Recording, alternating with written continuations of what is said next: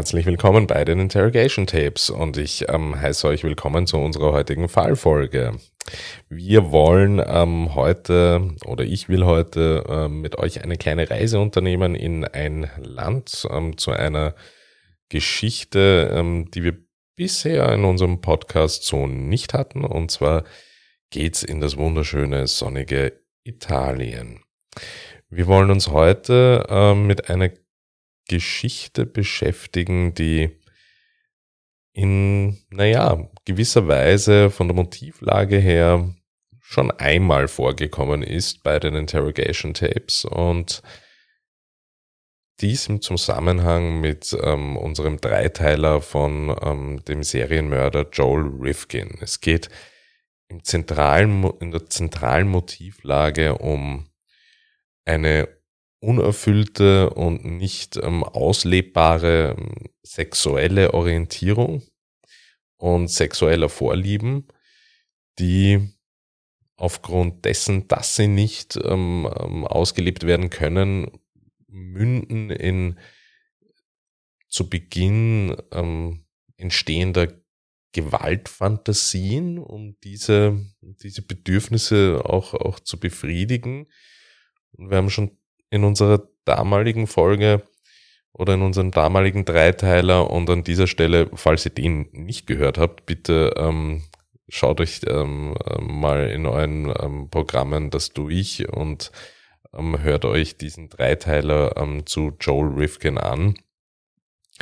Ähm, ja, also das Phänomen ist hier tendenziell dann schon eines, das von der Gewaltfantasie halt leider Gottes nicht bei der Fantasie bleibt, sondern sich ähm, manchmal recht rasch und manchmal aber auch über einen sehr langen Zeitraum von mehreren Jahren ähm, entwickelt hin zu der Umsetzung einer, einer Fantasie und somit ähm, zur Umsetzung in die, in die Realität. Und die Erfahrung in unseren Recherchen bisher hat gezeigt, dass Fälle dieser Natur meist besonders ähm, brutal und ähm, besonders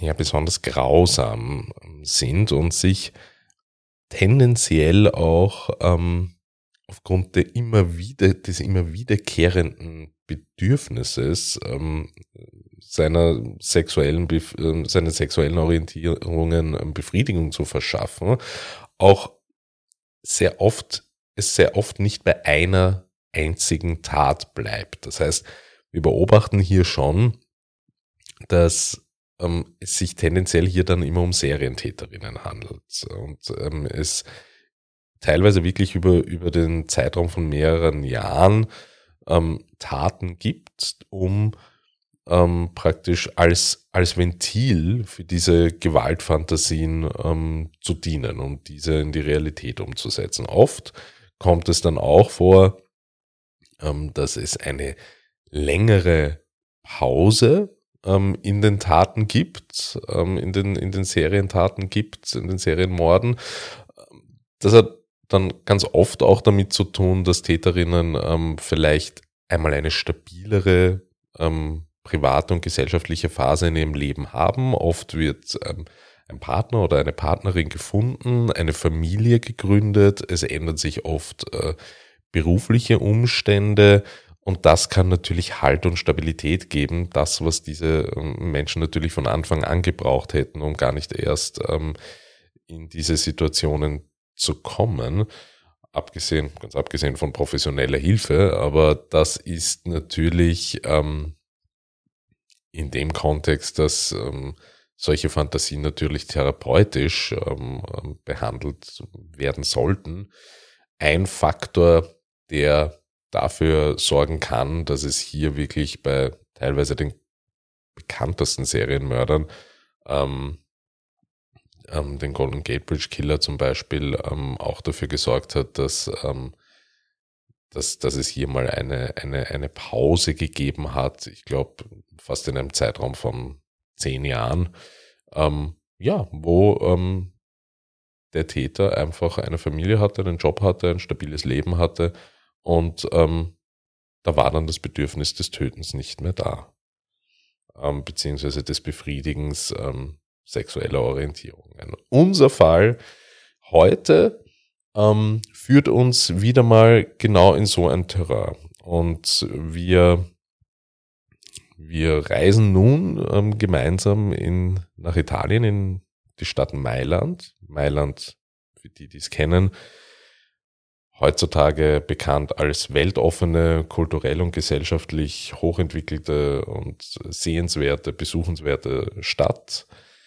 Ähm, auch ähm, eine sehr sichere Stadt. Und auch wenn jetzt manche schmunzeln, das im Kontext von Italien zu hören, wir befinden uns jetzt nicht im Mafia-Milieu, jedoch war Mailand nicht immer die Kultur, Mode, ähm, Metropole ähm, Italiens, ähm, sondern war auch einmal ein, vor allem in der Zeit, in der wir uns jetzt hineinbegeben, in die 1990er Jahre, eine sehr frenetische und chaotische Stadt. Ähm, und somit würden wir auch jetzt in den Fall einsteigen. An der Schwelle zum Frühjahr 1997 sind die Verbrechen eines Mörders, der noch immer auf freiem Fuß ist, das omnipräsente Thema in Mailand. Polizeibeamte geben hektisch an Passanten und an die Öffentlichkeit Phantombilder in den Umlauf. Es handelt sich um Gaspare Zinatti, ein 34-jähriger Mann aus Palermo, wird gesucht, unter der offiziellen Angabe in dem Flugblatt und Phantombild als Kronzeuge für ein Verbrechen gesucht zu werden. In Wirklichkeit wird er aufgrund eines Doppelmordes gesucht. Mitten in diesem Trubel ähm, der Suche nach ähm, Gaspare Zenatti wird an einem ruhigen Sonntagmorgen in Mailand ein Mädchen in der Nähe des Hauptbahnhofs ausgeraubt. Ähm, das Mädchen selbst ist eine Journalistin, eine junge, die ähm, als gute Insiderin der aktuellen Geschehnisse ähm, in Mailand geistesgern gegenwärtig und dank ähm, einiger in den Zeitungen veröffentlichten Fotos den Mann, der ihr ihr Geld abgenommen hat, ähm, den gesuchten Gaspare Sinatti erkennt. Die Frau ähm, rennt los, um den Vorfall unmittelbar der nächsten Polizeistation zu melden, die es tatsächlich schafft, den Jungen ähm, kurz ähm, daraufhin anzuhalten und zu verhaften. Gaspare verheimlicht den Ermittlern nichts. Er gesteht alles und noch mehr. Er gibt seine Verantwortung für einen dritten Mord zu und beschuldigt sich selbst eines versuchten Mordes. Aber was hat Gaspare Zenatti genau getan? 1992 lernt ähm, Zenatti, der ein gut aussehender junger Mann war, mit, dem, mit einem eleganten Auftreten und leutseligen Umgangsformen Francesca Coelli kennen, eine geschiedene und wohlhabende ehemalige Lehrerin, die in einer sehr eleganten Wohnung in der Via Vanvitelli im Herzen des Viertels Città Studi lebte.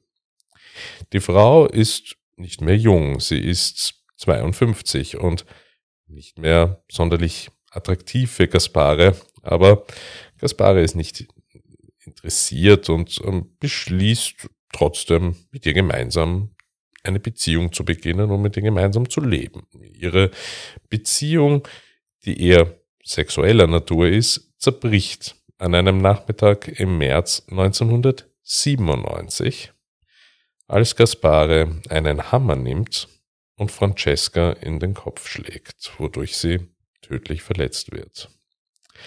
Der leblose Körper der Frau wird am 21. März von ihrem Bruder gefunden. Gaspare nimmt den Zug und flieht nach Rom, wo er nur einen Tag bleibt und dann nach Mailand zurückkehrt. Er entschließt sich, einen alten Bekannten zu sehen. Er verlässt den Hauptbahnhof und geht eine Weile zu Fuß. Dann nimmt er die Treppe zur U-Bahn-Station Sondrio, gelbe Linie. Er taucht in die Menschenmenge ein und nähert sich dem Rand des Bahnsteigs. Kurz bevor der Zug vorbeifährt, legt er seine Hand auf den Rücken einer Frau und stößt sie vom Bahnsteig. Genoveva Nutzer, eine 40-jährige Hausfrau, wurde sofort mit Kopfverletzungen und einem Hirnödem ins Krankenhaus eingeliefert. Sie wird operiert und bleibt elf Tage im Koma, kann aber schließlich tatsächlich gerettet werden. Am selben Tag geht Gaspare zur Viale Monza, wo ein alter Freund von ihm wohnt, Alvaro Calvi, ein ehemaliger Seemann und ehemaliger äh, Valet-Kurier, heute 58 Jahre alt und im Ruhestand. Er empfängt ihn mit offenen Armen und lädt ihn ein, solange in seiner Einzimmerwohnung zu wohnen, wie Gaspare das möchte. Die Beziehung zwischen den beiden Männern ähm, ist ähm, homosexueller Natur. Alvaro steht dem Jungen sehr nahe, er liebt ihn, was Gaspare jedoch nicht davon abhält, den Mann mit einem Hammer auf den Kopf zu schlagen. Die Leiche von Calvi wird am Samstag, den 22. März 1997, von seinem Schwager entdeckt.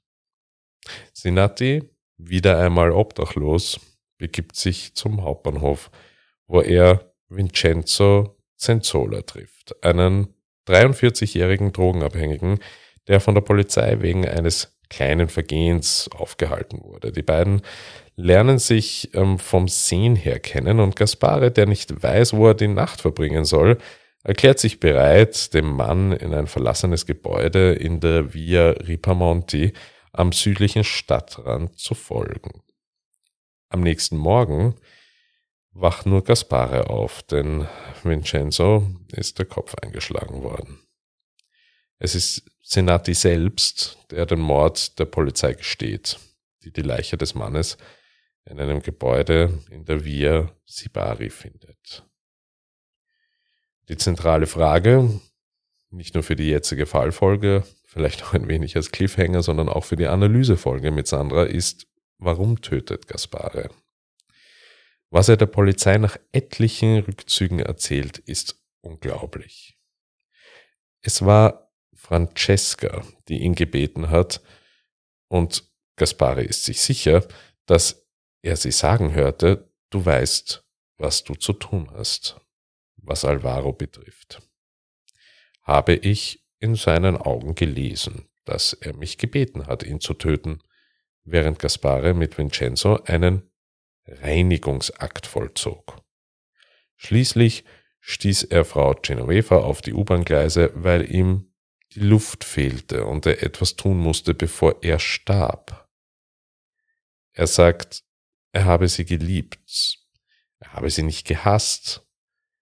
Ich wollte nicht, dass sie leiden, das Leben ist traurig. Es besteht aus vielen Passagen. Man muss von einer Etappe zur nächsten gehen. Ich wollte nur Gutes tun.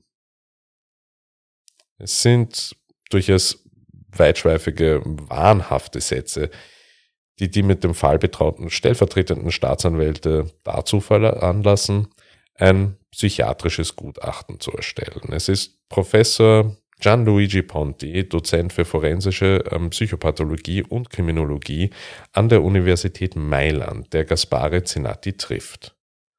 Was der Junge ihm im Laufe von drei Gesprächen erzählt, lässt ihn zu dem Schluss kommen, dass Zinatti an einer schweren und akuten Schizophrenie leidet und mit einem sehr hohen Maß an soziale Gefährlichkeit ausgestattet ist. Gaspare fühlt sich mit einer göttlichen Mission ausgestattet und glaubt, dass seine Handlungen von übernatürlichen Kräften gelenkt werden.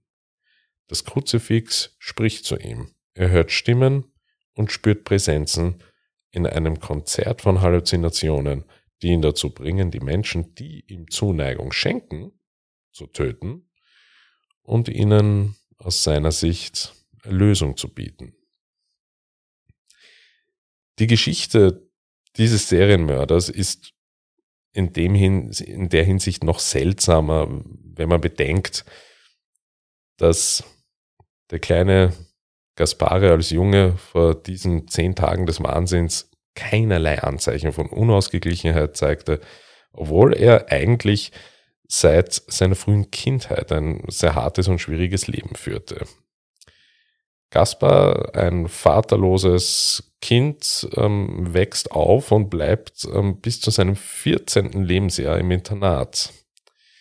Schlechte Gesellschaft, Freundschaften, die ihm nicht helfen, Drogen, dann der Militärdienst, der ihn wieder auf den richtigen Weg zu bringen scheint, ähm, so dass er beschließt zu heiraten und sich Arbeit zu suchen. Die Ehe geht jedoch nicht gut und bei der Arbeit hat Gaspare häufig Streit mit seinen Vorgesetzten. Seine Realität besteht von nun an aus Heroin, Haschisch, Rohypnol, Autodiebstählen, Ladendiebstählen und der eigenen Prostitution. Wenn er nicht im Gefängnis ist, wo er insgesamt sechs Jahre verbringt, schläft er am Hauptbahnhof, auf Bänken, manchmal bei einem Freund und dann lernt er Francesca kennen.